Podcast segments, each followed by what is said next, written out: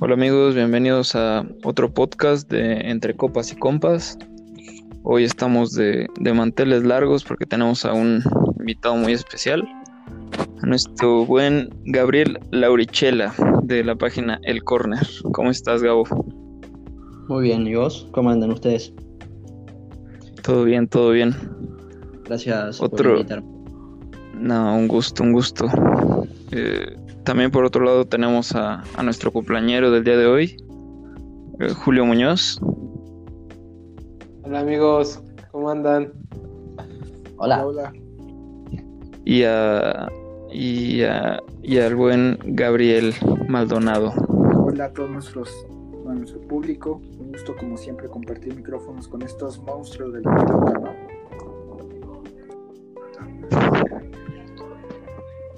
Perfecto, perfecto. Oigan, este, ¿les parece si empezamos un poquito tocando temas de del mercado de pases de, de la Superliga Argentina?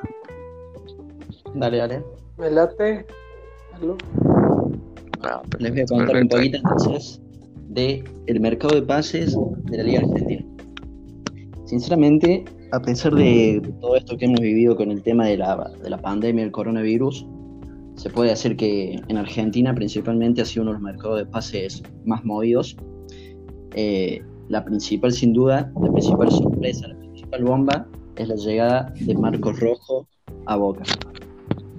Porque lo conocen, central, ex Manchester United y de la selección argentina. Muy buen jugador. muy bueno. Muy bien. Muy buen jugador.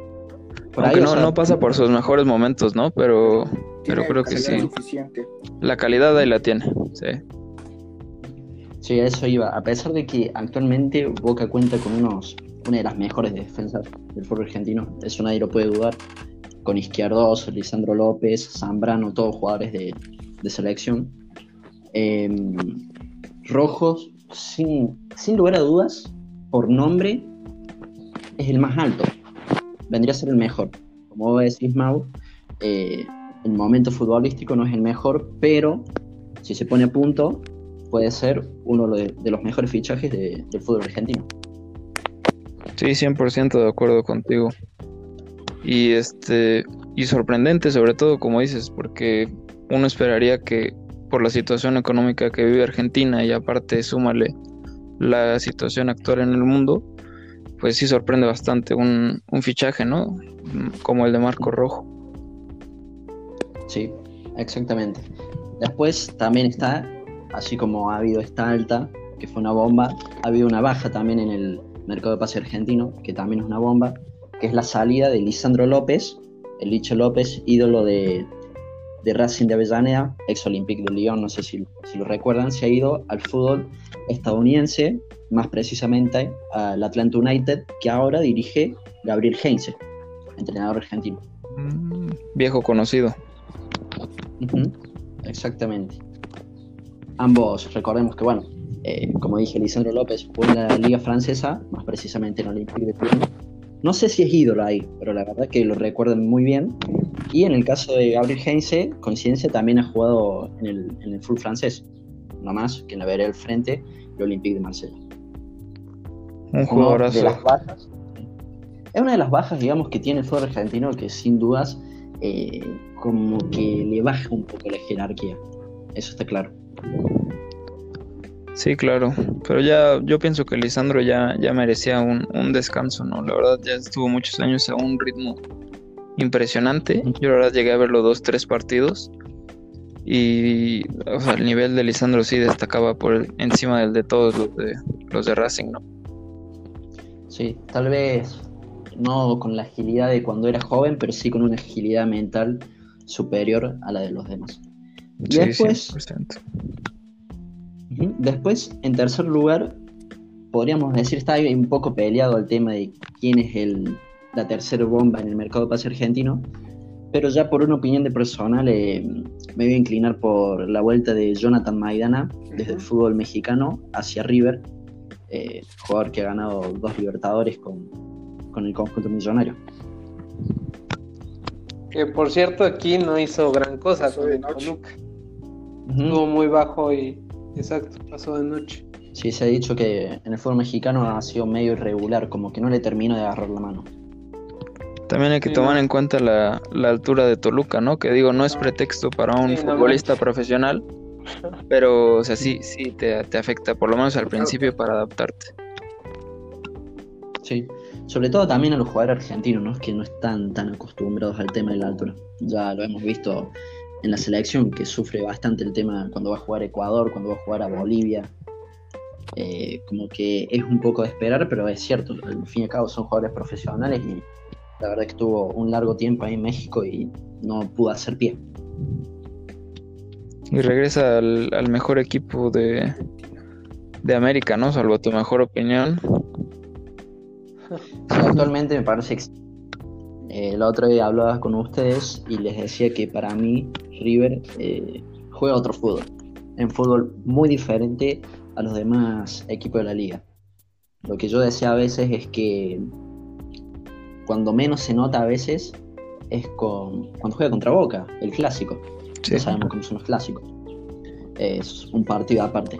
Pero ya además, los otros partidos, eh, el nivel de River es, es impresionante. Para, para conseguir una derrota, digamos, tiene que estar muy distraído, pero muy distraído. Sí, como pasó con el Palmeiras, ¿no? En la, en la semifinal de, de ida. Exactamente, fue una rafa de, de goles. Eh, al principio de ese partido, la verdad que River había dominado bastante, me parece a mí. Eh, si ustedes se ponen a ver un partido de, River, eh, es impresionante la velocidad con que hacen los desmarques, los pases. Eh, bueno, adelante tiene a dos killers, como quien dice, que son Matías Suárez y, y Rafael Santos Borré. Y bueno, ya no está más. Eso sí, mira, eh, una de las bajas importantes del fútbol argentino es Nacho Fernández, que se acaba de ir al, al Atlético de Mineiro. Es una baja muy importante para River y vamos a ver cómo, cómo la reemplaza.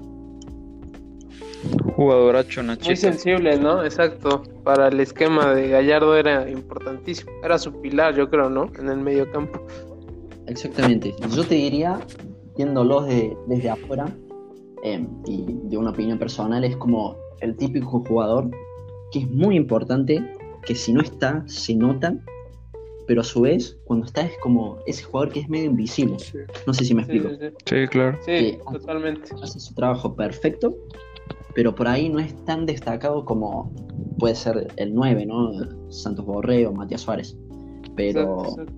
me parece que lo va a sufrir bastante River. Vamos a ver cómo lo reemplaza. Ahora han venido siete refuerzos, entre ellos el chico que se llama Paradela, que físicamente es muy igual a Nacho Fernández, viene del mismo equipo y al parecer sería el reemplazante principal. Importante como también sonaba que no iba a llegar ningún refuerzo a River y Gallardo alzó la voz y se ve que sí lo escucharon, ¿no? Porque la verdad, digo, no refuerzos tan de renombre como un Marco Rojo, pero sí le trajeron siete. Para mí, buenos jugadores y que, o sea, material con los que puede trabajar Gallardo. Y te digo una cosa, si Gallardo te pide es porque algo ve. Sí. Es increíble como con todos los jugadores es lo mismo. Algo ve, por ahí el- eh, la prensa, los hinchas, eh, se pueden llegar a preguntar y a qué viene este jugador, eh, no destaca en su equipo, pero Gallardo algo ve y eso lo quiere potenciar. Sí, 100%. Oigan, y metiéndonos un poquito en temas de, de comparación, un poquito de temas de, de polémica. Este, no sé, Gabo, tú cómo veas, ahorita que nos habló un poquito aquí Gabriel de, de los fichajes de la Superliga, ¿cómo has visto los, los últimos movimientos de la Liga MX? Pues a comparación de Argentina creo que hubo menos, o sea, muy, muy pocos y en ese sentido ni siquiera fueron como tal bombas. Tal vez para mí un fichaje interesante fue el de Tigres, que fichó a Carlos González procedente de los Pumas. De ahí en fuera, pues regulares los, demás fichajes y, y pues es parte de lo mismo, ¿no? De, este, de que la pandemia ha afectado a los clubes mexicanos. De hecho, no sé si, estés enterado, mi, mi buen Mau, que algunos equipos ya están exigiendo a la liga que otra vez abran la puerta de los estadios para generar ingresos, ¿no? Pero bueno, volviendo al tema futbolístico, pues si no, nada extra, extravagante ni, ni fuera de serie, ¿no? Creo que todo muy discreto en el fútbol mexicano. No, y qué, y qué raro, ¿no? Porque normalmente siempre se habla de que los jugadores, por ejemplo, de renombre del continente se vienen para acá a México gracias a los salarios que se pagan, porque la verdad es muy bien pagado, yo creo, el fútbol mexicano. Y, raro, ¿no? Que ahora, esta vez fue el, fútbol argentino el que más destacó en, cuestión de pases. Oye, Gabriel, vamos a meter un poquito de, polémica a esto porque estamos muy serios. Yo te voy a tirar una, una pregunta así, a, balón al pie, como dicen. Eh, para ti, ¿consideras que el fútbol mexicano y el fútbol argentino, o sea, pueden competir? ¿Tienen similitudes? No digamos que uno es mejor que otro, o sea, pueden competir. Sí, eh, bueno, sobre todo acá en Argentina, creo que hace poco empezó este tema, este debate, esta polémica, eh, por una pelea que habían tenido usuarios de internet, sobre todo en Twitter, con un periodista mexicano que ahora no recuerdo bien el nombre, que había dicho que el fútbol mexicano era por lejos mucho mejor que el fútbol argentino. Ahora no voy a recordar el, nombre del periodista. Eh, se desató la polémica, muchos eh, argentinos diciendo que no era así, que la liga argentina es muy buena, es la mejor, diciendo que el fútbol mexicano es asqueroso, es malo. Y viceversa también de parte de, usuarios mexicanos. Yo, en cuanto a una opinión personal, creo que acá todos vamos a estar de acuerdo. El fútbol, sea fútbol, sea cual sea, eh, es lindo. Es muy lindo. Siempre haya una pelota, ya sea se juegue, no sé, en la bombonera, se juegue en Anfield o se juegue en la plaza de la esquina con una cancha de tierra y arcos de madera. El fútbol es lindo en todos sus aspectos. Eso sí, el tema, que es como se debería decir, hay ligas que son menos competitivas que otras. Eso también de acuerdo. Sí, claro. Sí, sí, 100%. Bueno, y me parece que ahí empieza el debate de decir, bueno, eh, esta liga es menos competitiva que esta, esta es más competitiva que la otra. Y me parece que el fútbol mexicano en el último tiempo se ha crecido bastante, sobre todo, como dijeron anteriormente, por el tema de, del poderío económico. Muchos jugadores que acá en el fútbol argentino son únicos, eh, son cracks, como quien le dice, eh, se van allá por, por el dinero, cuando podrían tal vez emigrar a una liga, no sé si decirla mejor o, o de más competitividad, como bien dije antes, como puede ser Europa o, o no sé, supongamos Brasil. Eh, sí se ha recortado un poco la brecha, pero me parece que sigue estando un poco lejano. Yo como ya había dicho a ustedes la otra vez, me parece que el fútbol mexicano se va a jerarquizar cuando vuelvan a, la Libertadores, que por el momento lo veo muy lejano eso, pero eh, es un tema de desde arriba, no un tema político, de tomar la decisión y decir, bueno, queremos volver, ponemos la plata o lo que sea, eh, pero me parece que ahí el fútbol mexicano podría cortar muchísimo más la brecha con el fútbol argentino. Sí, sí, 100%. Y qué triste que, que como lo dices muy bien, Gabriel, que tengamos que hablar de los de los, los de los pantalones largos y que ellos tomen las decisiones ¿no? tan importantes para, para que nuestro fútbol se vuelva un poquito más competitivo. Y ya hablando un poquito más en, el, en la cuestión del fútbol mexicano, o sea, yo estoy de acuerdo contigo, o sea, yo creo que está un poquito por encima el argentino que nosotros. Y ojo, eh, porque nosotros acabamos de quitar la cuestión del descenso y yo creo que eso nos va a pegar mucho en un futuro y todo por querer sacar más dinero, creo que sí nos va, nos va a afectar bastante, no sé cómo lo ves tú, Gabo. Pues yo difiero un poco con ustedes muy válidos sus, argumentos, pero yo pienso, o sea, tal vez la Liga Argentina sí está, no sé, un peldaño más, más arriba que la Liga Mexicana, pero yo pienso que tal vez, este, o sea, haya más este, por así decirlo, más visores en Argentina porque pues sus jugadores este, buenos, por así decirlo, pues están en, las grandes ligas y en México nuestros jugadores México pues no están en, las, en, los equipos tops de Europa, ¿no? Por así decirlo.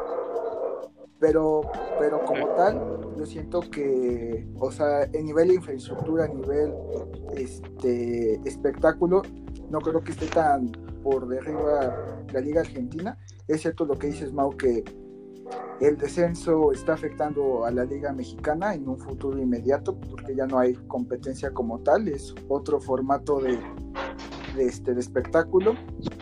Pero aún así yo creo que por los elementos que te digo, tanto en infraestructura como en espectáculo, no es como que estemos tan lejos.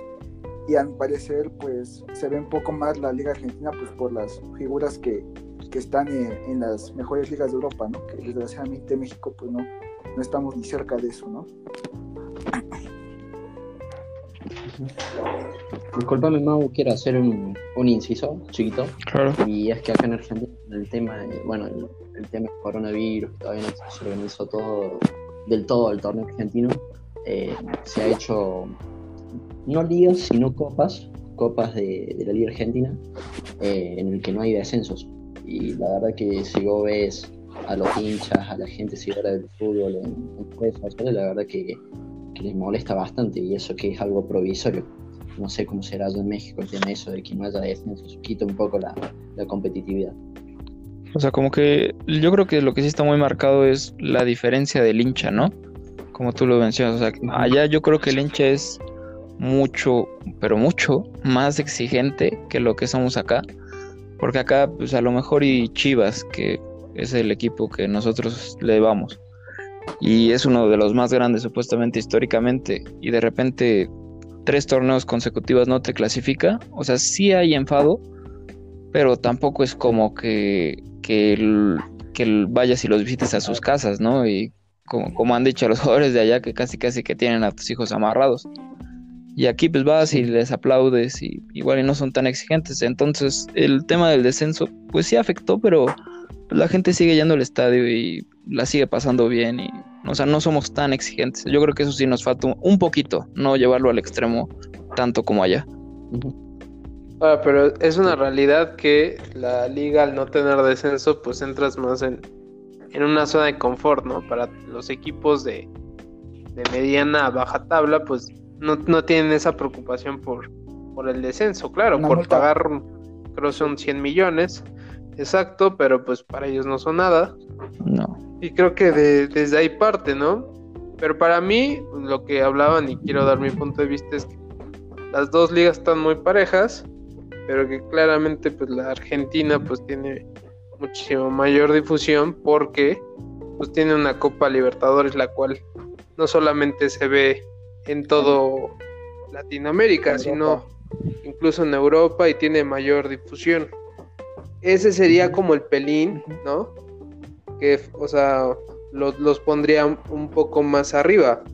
Pero la verdad es que yo, yo siento que las dos pueden competir perfectamente y, se pueden dar un, tiro ahí cerrado, cerrado. Muy bueno estaría. Pero bueno, sigan, sigan. Sí, estaría muy bueno, la verdad. Sí, yo, o sea, en lo que sí estoy de acuerdo es que Creo que aquí tenemos un poquito de más infraestructura y como lo dije antes, un poquito más de dinero, aunque no se vea en este último torneo. Y por eso tal vez tengamos un poquito de más jugadores que vienen para acá, importantes, tipo Guiñac, recientemente Antonio Valencia.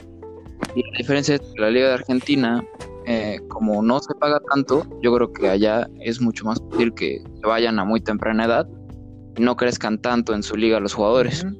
No sé cómo lo veas, Gabriel. Sí, la, en cuanto a la infraestructura, estoy muy de acuerdo.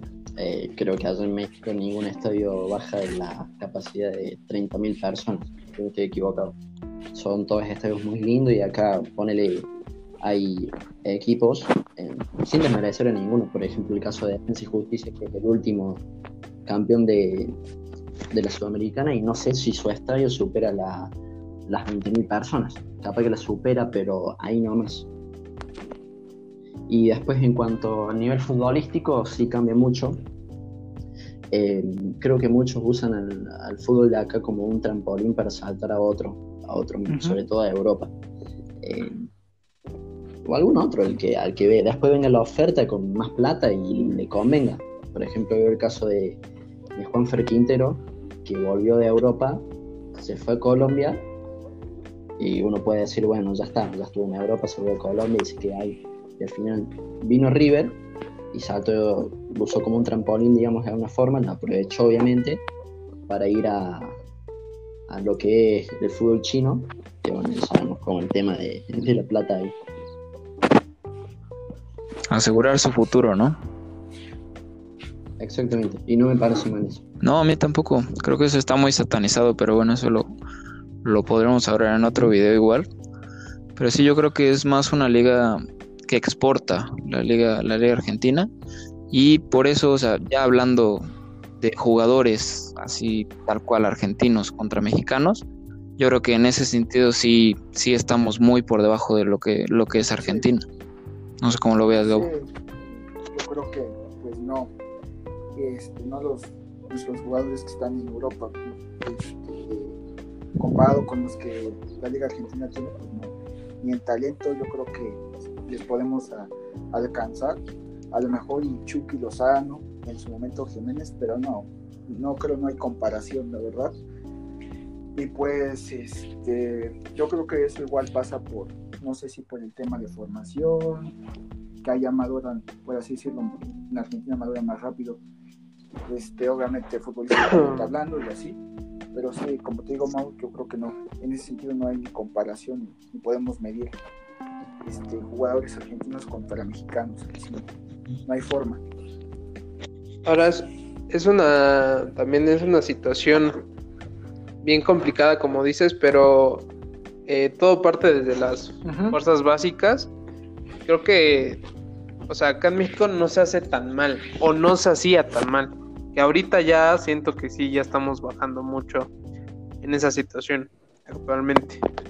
Pero también acá es un tema de negocio, ¿no? O sea, acá no, no los jugadores jóvenes o promesas, pues acá los queremos vender en 10, 20 millones de dólares o de euros incluso. Hasta 30. Cuando allá en Argentina, pues es totalmente distinto. O sea, el costo es menor y... JJ Macías, o sea, por 30 millones de, o 20 que cuesta un mexicano, por esa cantidad te llevas dos argentinos, ¿no? Por así decir. Y muy buenos. Y muy buenos. Hasta tres. Exacto. Y no está mal, o sea, no es que esté mal, pero acá sí es como más el tema económico y el tema de que yo le quiero sacar provecho a estos jugadores porque pues a mí me costó mantenerlos, ¿no? O sea, cuando tendría que ser totalmente distinto. Y creo que esa, o sea, esa competitividad, pues al final de cuentas se va perdiendo en el jugador. O, y también acá hay muchas, mucha, mucha cuestión de mentalidad o todo lo que envuelve a los jugadores. Que al final pues no, no llegan a ser lo que son. Pero creo que no sé cómo lo ven ustedes, pero siento que sí em, estamos perdiendo mucho terreno en, en, lo que son las fuerzas básicas y en, prestar atención a la cantera, ¿no? Porque bueno, el único ahorita que pues, podríamos como aplaudirle en ese aspecto es Pumas. Pero la verdad es que lo hace por un tema pues, económico.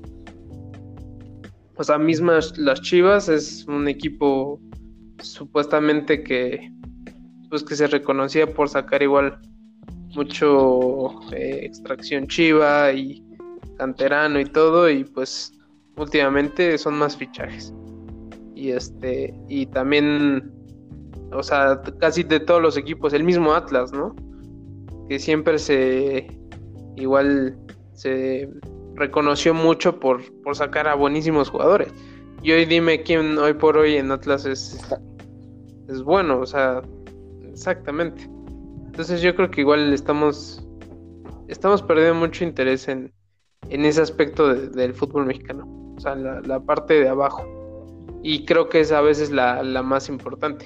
que por ejemplo ahorita nos va a explicar nuestro amigo eh, Gabriel, porque allá en Argentina lo que está pasando es como algo tipo lo de Pumas, o sea, al verse en una situación económica difícil, los equipos eh, están apostando más por los jóvenes, ¿no? Me parece.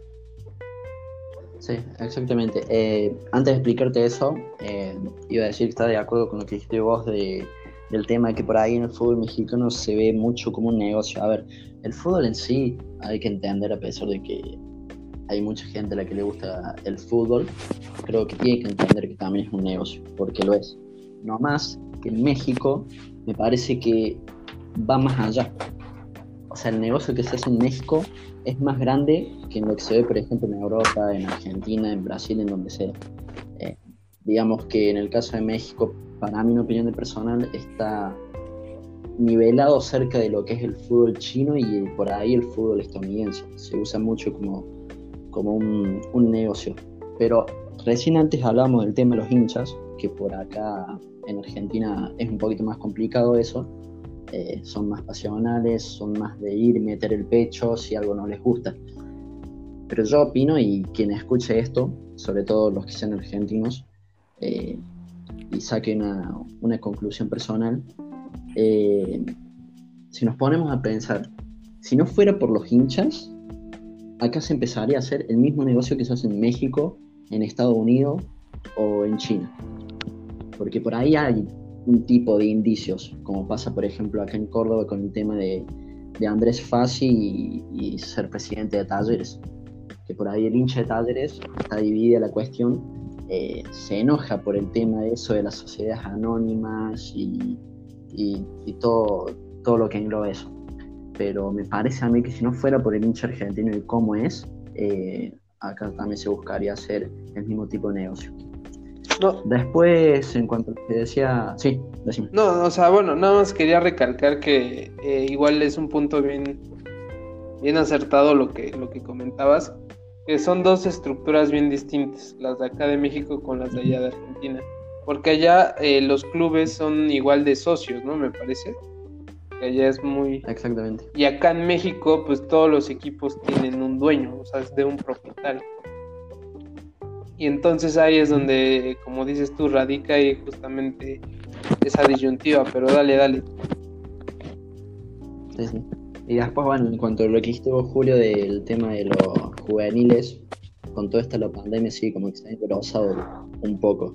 Sobre todo, mira, los principales equipos que lo han hecho, eh, Lanús y te diría que Defensa y Justicia, que son los dos finalistas de la, de la Sudamericana son los dos equipos, me parece, que más los han hecho. Y Vélez Arfield también. Me parece que son los tres equipos que, que por ejemplo, han dejado ir a jugadores de experiencia y jugadores de, nombre.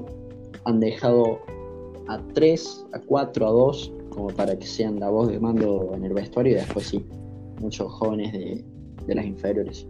Y les ha ido bien. Oigan, y ya hablamos un poquito más de, de esto, para ustedes, opinión personal, ¿consideran muy importante que les demos salida a los jóvenes o piensan que haciéndolos crecer en sus ligas, ya sea en la Argentina o en la mexicana, podamos hacer unas buenas selecciones? ¿Cómo, cómo ves, Gabo? Pues yo creo que deberían de consolidarse los jugadores en sus ligas respectivamente y ya después saltar a Europa. O sea, tal es el caso por ejemplo, con Diego Lainez, que se fue al Betis pues hoy en día le, cuesta trabajo pues esa regularidad, ¿no? Este, a veces es titular, a veces no. Pero yo creo que si se hubiera quedado un, poquito más de tiempo en América, yo creo que este, hoy en día este, podría hacer un mejor papel en su club, que bueno, que en este caso es el Betis, ¿no? Bueno, yo pienso de esa forma. Tú, tú Gabriel, ¿cómo ves? ¿Qué, tan importante es darle salida a tus jóvenes? ¿Y a qué edad consideras que es lo mejor dejarlos ir? Mm, acá, la verdad que creo que es la base de todo, me parece. Eh, vos los ves en las selecciones jugadores como, no sé, Martínez Cuarta, Palacios, eh, no sé quién más está ahora mismo, Nico Domínguez, eh, son jugadores que hace dos años estaban en el fútbol argentino, capaz que menos, un año y medio. Eh, el otro día escuchaba, no sé si conocen al Club Colón, que fue finalista de la Sudamericana el año pasado. Sí, sí. Que jugó la final con Independiente del Valle.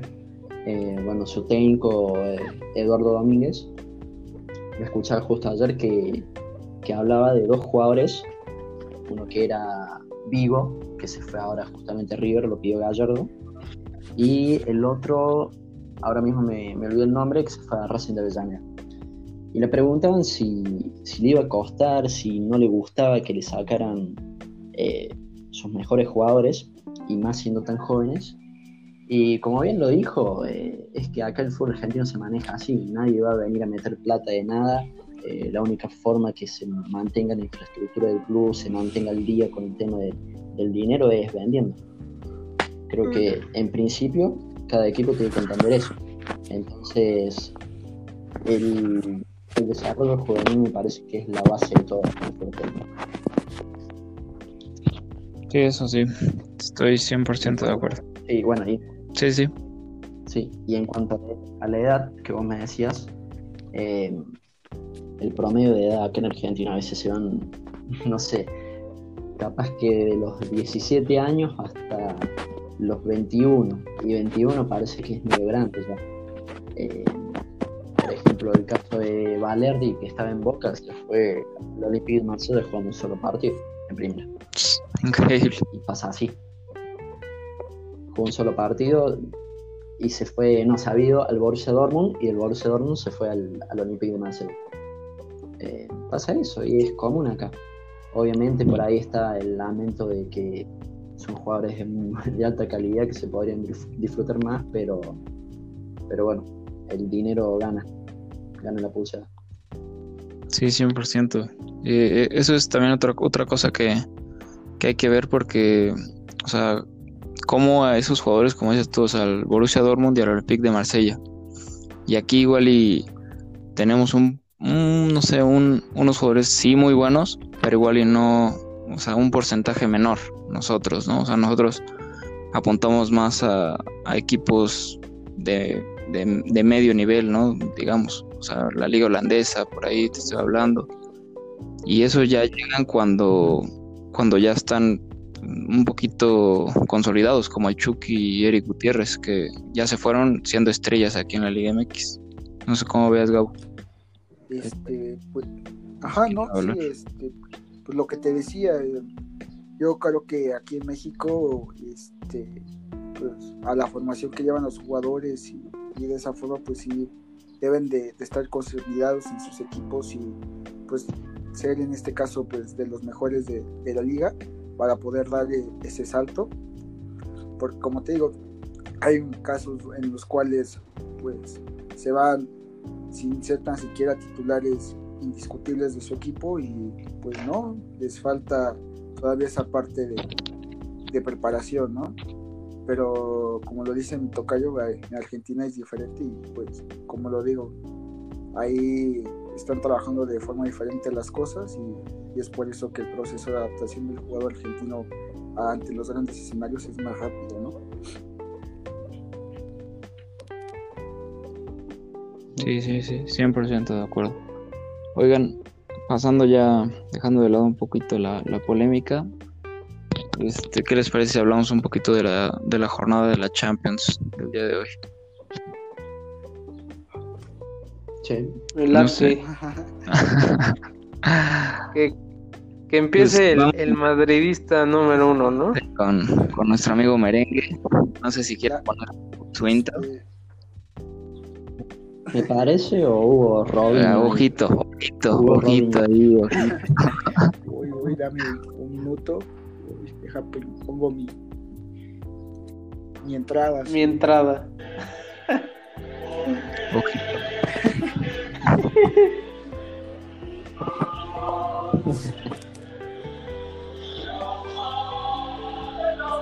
Ahí va. Pues, Venga. Este, Madrid, pues yo, lo, me, pues yo vi lo que esperaba, la verdad. Estamos este, un poco cortados de jugadores, muchas lesiones, y pues no esperaba mucho, la verdad, yo esperaba un resultado adverso, pero pues este, temprano fue la expulsión, este, que para muchos era roja, para otros no. Eh, para, ti, para ti, para ti, mí, ¿qué era? Yo creo que sí, porque este era ya No va a decir lo contrario, obviamente, pues, güey. vamos, el reglamento era el último hombre. O sea, se encaminaron con el portero, o sea, es... Pues por eso, güey, pues era el último hombre. Para mí, pues, si el bar no dijo nada es por algo, ¿no? O sea, yo, yo, ahí lo dejo en la mesa y pues eh, al final de cuentas eso pues sería una mentira si yo dijera que no marcó el partido, eh, sí lo condicionó, pero pues igual cabe este, resaltar que este, no todo fue positivo, al Madrid le costó mucho abrir el cerrojo que puso el Atalanta, que ya jugaba casi casi con, este, con dos líneas de cinco, todo estaba metido atrás. Y pues una espectacularidad de, de Mendy abrió el arco, la verdad pensé que iba a ser empate, pero pues no puedo echar campanas a bueno como, como se dice aquí en México.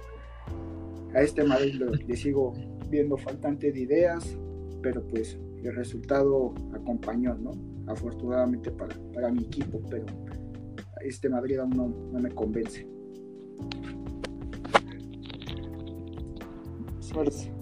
Oye, qué, qué jugadorazo es Mendy, ¿no? Sí, la verdad, la verdad que, contratación. Lo... Sí, sí. recambio para Marcelo, ¿no? Estarán 100% de acuerdo.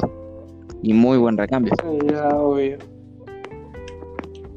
Me parece que no era el momento para el recambio, pero me, parece sobre todo, más que todo, por respeto a Marcelo, me parece que le tendría que haber dado un poco más de rodaje. Eh, que termine su carrera en Madrid jugando, me parece. Pero bueno, Mendy es impresionante. Y, bueno, no puede desperdiciarlo y dejarlo ahí sentado. Sí, eso sí. Oye, hablando un poquito de eso, este, tocando rápidamente el tema, qué triste cómo trata a sus estrellas el Madrid, ¿no? O sea, no estoy hablando que Marcelo sea lo mismo, pero todo pinta que va a ser una salida por la puerta de atrás como, como tantas otras, ¿no? Sí, no te vayas. Sí, me parece. No, prosigue, que... tocayo, prosigue, prosigue. Sí, sí. No, sí, me parece que, que sí, o sea, a ver, eh, no es la forma, pero la decisión no es mala. Eh, yo siempre deseo hablar con, conocidos, amigos, y comparamos el tema del Real Madrid y el Barça. Eh, el Real Madrid, por ejemplo, hizo el recambio cuando sus jugadores todavía le quedaban pasta, digamos, le quedaba batería para seguir jugando. el Barça me parece que ese recambio lo hizo tarde, pero hasta que sus jugadores no dieran más, no tuvieran más para dar, hasta lo que, pasó el tema de, bueno, del 8 a 2 que recordamos. Eh, y recién ahí empezó a hacer el recambio. Eh, a pesar de que la forma no es la correcta, me parece que las decisiones que toma Florentino Pérez eh, son muy buenas. Para lo económico, más que nada.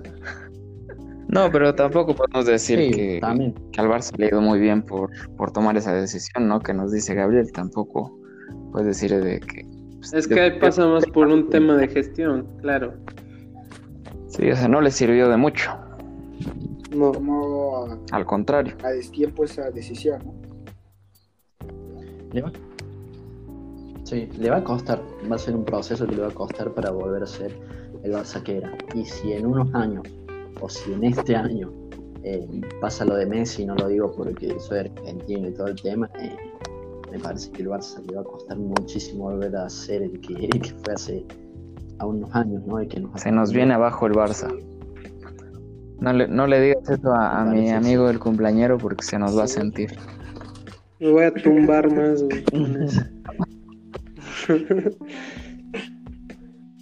Oigan, y ahorita vamos a hablar un poquito del City, pero yo quisiera tocar el tema de pues del mejor equipo del mundo, ¿no? básicamente, que es el Bayern Múnich, no es porque yo le vaya. Pero una, eso sí es una exposición de jerarquía, de poderío, de señorío, ¿no? O sea, como también con un buen de suplentes, usando a Zule de, de lateral, que todo el mundo se reía cuando, cuando salió la alineación titular. O sea, le, no es por nada, pero en 30 minutos definimos toda una, toda una eliminatoria. ¿Sí? No, pues sí. No, pues sí, dice el Julio. Pues sí, Pues sí, pero, pero, con- pero a lo que voy es. A nadie le importa el Bayern, güey. ah. No, no. Ga- Gabriel, tú, tú, tú dime que sí te importa el Bayern, por favor. Mira, eh, digamos que el Bayern es el... A ver, no, tampoco quiero meter la pata con lo que voy a decir, pero es el River Ah, europeo. Como así, y que River está sobre un nivel muy alto por los demás equipos.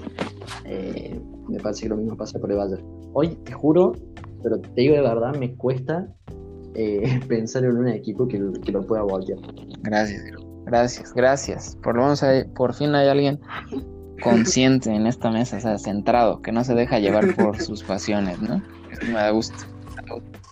lo vamos a invitar más seguido a nuestro buen amigo Gabriel. Para que meta la cordura mesa, ¿no? aquí en, entre nosotros, güey, exacto. Y eso que saben cómo se. ¿Qué siente un argentino por un alemán? No voy a decir más. Por un inglés. No, ma- Pero a ver, pasando al, al- a la Champions en general, ya, ya pasaron las dos las dos semanas buenas. ¿Cómo- ¿Qué equipo, además del Bayern München, el ven Barcelona. fuerte? No, no, no, no, o sea, buena onda. ¿Quién le puede, quién pueden competir Para ahí con, puede con el ser Bayern? el Paris Saint Germain otra vez o el Manchester City si llega conectado. Yo solamente veo esos dos. Ok, Totalmente de sí, acuerdo. yo también. Creo que no, creo que no hay debate en ese sentido porque los demás equipos han mostrado un nivel, digo, no muy por debajo, pero sí un escalón, un escaloncito abajo de, de ellos, de esos tres equipos que mencionaste. Gabriel. Y mira, eh, te voy a decir como para darle una buena vibra a Gabriel en el Real Madrid. no, no puedo- Sí, por, por la mística. Por la mística. Oiga, no. No, hombre, No ¿eh? sé si el momento. Oiga, no, por eso. Pero ¿Para no. qué quieres más? Pero como dicen, o sea, por ese nombre, mm, creo que sí puede ganar otros Coraje, partidos ¿no? y por ahí se enracha y se le complica. Pero lo que sí, regresando al Real Madrid, me, qué tristeza ver a, a Vinicius, porque yo vi, vi las publicaciones en Instagram antes de empezar el partido, que no, pues el paso de estafeta y que es tu momento de brillar y jugadorazo. Y no, no, no, no. Pero es, O que sea, Vinicius que- es- culpa de, los que lo han inflado, este, Mao, porque yo, yo lo vi. Sí, Como no, Gabo. No, no, pues es que yo desde que la primera vez que lo vi jugar, o sea, dije es bueno, pero hay que darle tiempo. Y, y muchos madridistas eh, en ese afán de tener a otro ídolo, este, que de- desde que se fue Cristiano Ronaldo, pues, ah, sí, Buscan ídolo, ¿no? quiere comparar con Cristiano, pero pues la verdad es que no. Todavía no ha llegado quién. Pero pues te digo, no, no es culpa, no es culpa de él, es de los que Sí. creer, ¿sabes? Oigan, hablando de... Es que en realidad es un jugador que. No, date, date. Sí. Que, o sea, Vinicius para mí es un jugador que tiene muchas condiciones. Mira, justamente que hablamos del tema de cómo se van los jóvenes del fútbol argentino, también pasa en el brasilero. No sé cuántos años tiene cuando se fue Madrid. Parece que tenía 18, 19 años más. Eh, me parece que tiene un montón para aprender, tiene las condiciones por ahí. Lo que veo en el juego la tiene que largar antes. Siempre hace una de más. Y a veces va más rápido que la pelota. Cuando aprenda a dominar eso, me parece que va a ser eh, un jugadorazo, ya sea en el Madrid o en el equipo que sea. Y sí, en cuanto a Hazard, la verdad que ha hecho agua desde que llegó al, le ha costado la adaptación al tema físico, un montón de cosas. ¿Tienes algo que comentar de Hazard? No, pues solamente quisiera pedirle a, a Florentino que le quite el 7, que no, no es digno de tocarlo ya. Desearle su pronta recuperación, hubieras dicho. Pues aunque se recupere, a los 15 días se va a volver a lesionar, ya, ya estoy acostumbrado a eso. Sí, no mames. Así es. Oigan, y hablando de inflar jóvenes, yo quisiera tocar como último tema en la mesa. Quiero preguntarle la opinión a nuestro invitado de qué es lo que opina de un comentario que está aquí en la mesa, que acerca de la media de Barcelona. No sé si, si, si la quieras volver a decir, Julio. No, tú ustedes por, porque les da mucha envidia. No, a mí no me da envidia, hermano, me da gracia. Pues nuestro compañero Julio se le ocurrió decir, obviamente antes que el partido del PSG, porque después no tenía ni cara de, de decir lo que dijo, que Pedri y De Jong, Sí. bueno, no, está bien, Nunca dije de John, güey. que Pedri era el próximo Iniesta. Sí, Nunca dijiste, dije eso, dijiste. Nunca dije. Dije, tiene cosas de Iniesta, güey. Tiene cosas. Más nunca dije. Ay, ay, ay, ay, ay. Ay, que te. Y lo sostengo hasta el día de O hoy. sea, creo que. A ver, a- vamos a decir, hay unanimidad acá de que no va a haber otro No, Xavi. sí, ¿Qué no. ¿Qué Yo estoy 100% de acuerdo. Yo también. Ustedes dicen que no, no va a haber o que va a costar encontrar. ¿Otro, ¿Otro qué, perdón? Ustedes dicen que no va a haber ningún Iniesta o Xavi Va a costar. o va a costar encontrar otros. Sí, tarde o temprano alguien tiene que O sea, es que, a ver, eh, una realidad es que en sí no va a haber jugadores como ellos. Pero va a haber otros que tengan distintas características, pero que puedan ser muy buenos igual. Les hago una pregunta. ¿Les gustaría una dupla técnica Iniesta y Xavi en el Me encantaría. A mí como aficionado no, no sí, a mí me gustaría, la verdad. Yo digo. ¿Creen que podrían potenciar y enseñarle todo lo que saben a, a, no sé, por ejemplo, en el caso de Pedri, ya que Sí. hablamos de Ricky Puig, También. por ejemplo? Podría potenciarlos a llegar, no iba a ser como ellos, pero Yo creo acercarse. que sí. ¿Ya ves? Pero. No estoy Pero tan que- mal. ah. en, mi- en mis palabras, güey. La verdad que, o sea, Pe- Pedri mostró condiciones, eso sí. Eh, le, falta Sí, todavía, le falta. Me parece, sinceramente, a mí me gusta. Por más que acá creo que muchos van, van a estar en desacuerdo conmigo, me gusta un poquito más que Sí, De acuerdo. mm, a, mí, a mí me gusta más Ricky. Lo, lo platicamos en, en el podcast pasado. Le vi un poquito con... Bueno, también yo creo que tiene mucho que ver el partido, ¿no? Pero como que Ricky lo vi que entró con un poquito más de, ganas de, de pelear el balón, pero puede ser el partido que el partido que viene, o sea, porque no, no veo constantemente al Barcelona. No, no. El talento, o sea, lo tiene, claramente. Eh, el tema es que vos te pones a pensar que el director técnico, eh, Koeman, en principio lo iba a dejar libre, Sí. quería que se fuera otro equipo. Eh, no sé cómo será él en el tema de los entrenamientos, capaz que puede ser que sea una- un tipo que no se esfuerce o capaz estoy errado y se esfuerza al máximo, nada más que al jugador no le gusta. No sé cómo será en la intimidad Ricky Puch, eh, pero en mi opinión sí me parece Pedri de cabeza sobre todo eh, tiene más agilidad que, Sí, claro. No sé cómo. Después no sé, están muy igualados, tienen la misma edad y, y recién están empezando en el Barça. Hay que ver qué, qué viene de acá en adelante. No, sí, claro. O sea, es que yo no es que no quiera volver a ver a un Xavi Iniesta, o sea, yo quiero volver a ver un equipo competitivo del Barça. Pero lo que comentaba con Julio es que a, a mí no me gusta, eh, no sé si están de acuerdo, que últimamente creo que inflamos demasiado pronto a los jugadores. O sea, creo que les podemos dar un poquito más de tiempo a que crezcan. O sea, sí, una cosa es que digas tiene talento y otra cosa es que digas ya es la próxima estrella del fútbol mundial cuando tiene 17 años, 18 años.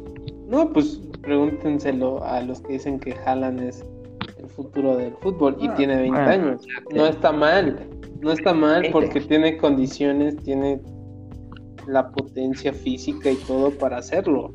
Y lo está demostrando. Pero Sí. Cuare- 43 Exacto. goles. Y tiene 43 20 partidos, años. O sea, una Sí. o algo así, ¿no? Sí. Sí. Ahí está. O sea, no es descabellado Pero- decir hoy por hoy a un joven de 20 años que es el futuro del fútbol. No. Entonces, No, pero uno de, de 17 que empezó a ser, a ser titular hace poco, claro. mm, ¿no? un poquito. O sea, Sí, sí, O sea, pero sí, sí encuentro tu, tu, tu punto, Mau. O sea, sí, sí sé a lo que voy, ¿no? Pero sí, o sea, hoy por hoy es así el, Mediático, ¿no? el mercado y todo, güey. Exacto. eso sí. Y Mbappé. Para mí es presente? presente. A Mbappé. No, Mbappé. Mbappé. Pues sí, podría decirse que presente. Pues sí, sí. La Sí. pienso aún. No, la Tíralo, tíralo, Gabo. Tíralo, Gabo. no, Mójense, mójense. Recién decían del tema de que quieren ver un, un equipo competitivo en el Barça. Justamente, eh, bueno, con un amigo tengo la misma discusión todos los días, creo. Eh, bueno, si escucha esto, le mando un saludo. Saludo. sabrá. Un saludo, un saludo. un saludo. Y siempre me dice, che Gaby, no puede ser, dice, el Barça antes traía a jugadores como Henry, traía de todo, traía a, no sé, a Ronaldinho, a Ibrahimovic, y ahora mira lo que trae, dice, sin desmerecer a los jugadores, que yo no lo merezco, es más, siempre le digo que son muy buenos, como en el caso de él me dice de Serginho Dest, de Lenglet, eh, no sé, de, de Pedri, de Ricky Puig. Eh, pero lo que yo le digo ahora es que hoy en día el mercado está por las nubes. Un jugador que hace tres partidos bien ya vale 50 millones de euros. Entonces, si ese jugador vale eso, ¿qué vale, por ejemplo, como me dice el caso de él, que tendría el Barça tendría que traer a un Koulibaly No, un. No. De Bruyne? Imposible. Hoy en día sí. Es difícil. Es muy difícil que pueda traer jugadores de- del calibre que trae antes. Sí. Sí, eso es cierto. Yo creo que sí, el mercado, Sí. como dices, está muy inflado. Pero yo creo que, salvo su mejor opinión, esta pandemia, o sea, dentro de todo lo malo que ya ha pasado, mm, puede ayudar un poquito a que los precios, digo, no bajen a como a esos tiempos, pero sí a que igual y se estabilicen un poco y mm, conforme vuelva la gente a los estadios y se vuelvan a generar ingresos, igual y los precios de los jugadores Sí. bajan un poquito y por ahí vemos, bueno, podemos ver buenos equipos, ¿no? equipos claro. competitivos sobre todo. Espero yo. Muy bien. Sí, la verdad que no sé cómo será ese tema cuando vuelva todo, cuando vuelva toda la normalidad, pero